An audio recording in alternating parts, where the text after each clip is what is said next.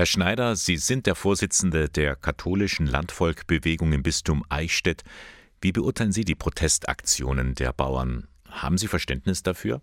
Ich habe großes Verständnis dafür, weil die Landwirtschaft unter einem starken Druck ist. Die großen Lebensmittelkonzerne dominieren den Markt und die Landwirte arbeiten das ganze Jahr und am Jahresende letztendlich erfahren sie dann, was sie denn verdient haben oder auch nicht. Und sie haben keinen, keinen Einfluss auf den, auf den eigentlichen Markt. Diese Situation ist natürlich für viele sehr unbefriedigend. Nun hört man ja aber auch, dass sich die Erträge in der Landwirtschaft in den vergangenen Jahren gut entwickelt haben. Da ist die Rede von einem Gewinn von durchschnittlich rund 100.000 Euro. Wenn man dann aber den unternehmerischen Lohn abzieht, also letztendlich die Arbeitsleistung und die Stunden, die die Leute dafür arbeiten müssen, dann schmilzt es relativ schnell zusammen. Und wenn man jetzt dann noch die Belastungen eben zusätzlich durch den Wegfall der Agrarsubventionen im Rahmen des Agrardiesels beziehungsweise bei der Steuerbefreiung dazu rechnet, dann sind dann schnell mal 10, 15.000 Euro beieinander. Und das macht vielen natürlich schon Angst.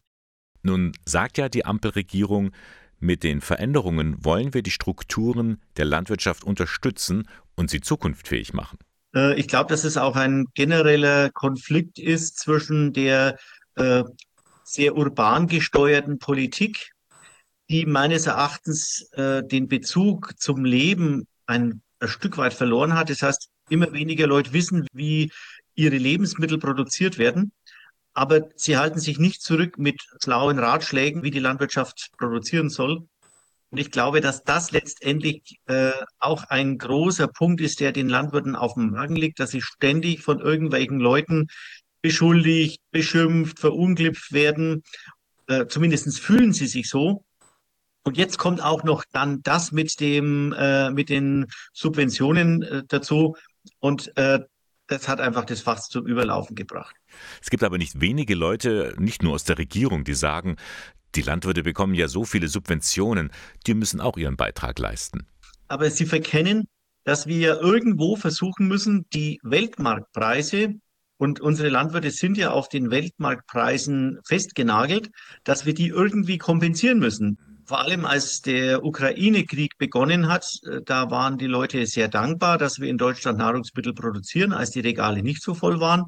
Und da hat man dann die Landwirte als die Helden gefeiert.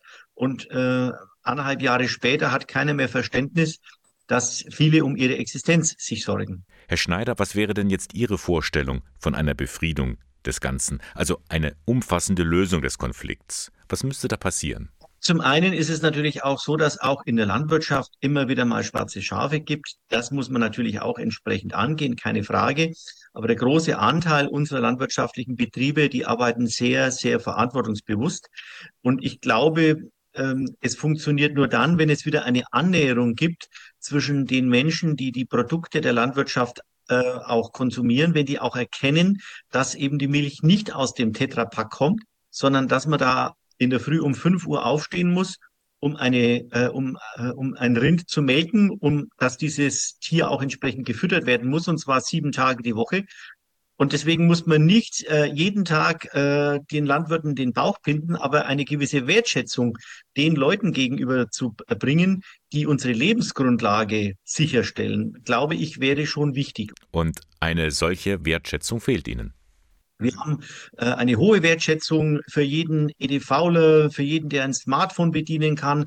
Die werden, äh, die werden vergöttert und äh, diejenigen, die aber letztendlich unsere Grundbedürfnisse decken, nämlich die Lebensmittel, äh, ja, die werden doch sehr, sehr häufig am Rand, an den Rand geschoben oder auch ein Stück weit äh, sogar diskreditiert. Mit anderen Worten, Sie sehen da in dem Problem auch eine gesellschaftliche Komponente, also jeder von uns ist da angesprochen, zu einer Lösung etwas beizutragen. Wir erleben auf der einen Seite bei den Konsumenten großes Verständnis dafür für nachhaltige Landwirtschaft. Wir wollen Tierwohlsteigerungen. Äh, Sobald es dann aber um den Preis geht, dann äh, ist der Konsument äh, bereit, gerne alles das hintanzustellen und beim billigsten Discounter einzukaufen. Und da muss das billigste Fleisch her. Und ob dieses Tier dann aus Dänemark bis nach Italien gefahren wird, um dort dann entsprechend geschlachtet zu werden, ist dann egal. Ich glaube, der Hebel sind die Verbraucher. Die Verbraucher müssen ehrlich sein. Sie müssen das, was sie von der Landwirtschaft fordern, dann auch konsequent selber einhalten. Ja, aber nun sind solche Lebensmittel auch entsprechend teurer. Nicht jeder kann sich das leisten. Wenn es dann um den Preis geht, da ist die Bereitschaft nicht besonders groß, tatsächlich, lieber fahren wir dann ein wenig in Urlaub, in Lebensmittel zu investieren. Da glaube ich, deswegen ist nicht der Supermarkt das Entscheidende.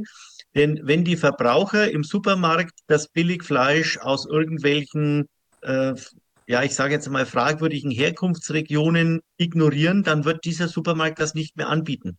Und wenn die äh, Verbraucher sagen, ich möchte bitte ein entsprechend oder diesen oder jenen Kriterien gehaltenes Tier hier bei uns entsprechend auch dann in Form von Fleisch kaufen, dann wird das der Supermarkt machen. Da appellieren Sie an die Macht der Verbraucher und damit letztendlich an die Macht von uns allen. Vielen Dank für das Gespräch. Das war Thomas Schneider, Vorsitzender der katholischen Landvolkbewegung im Bistum Eichstätt.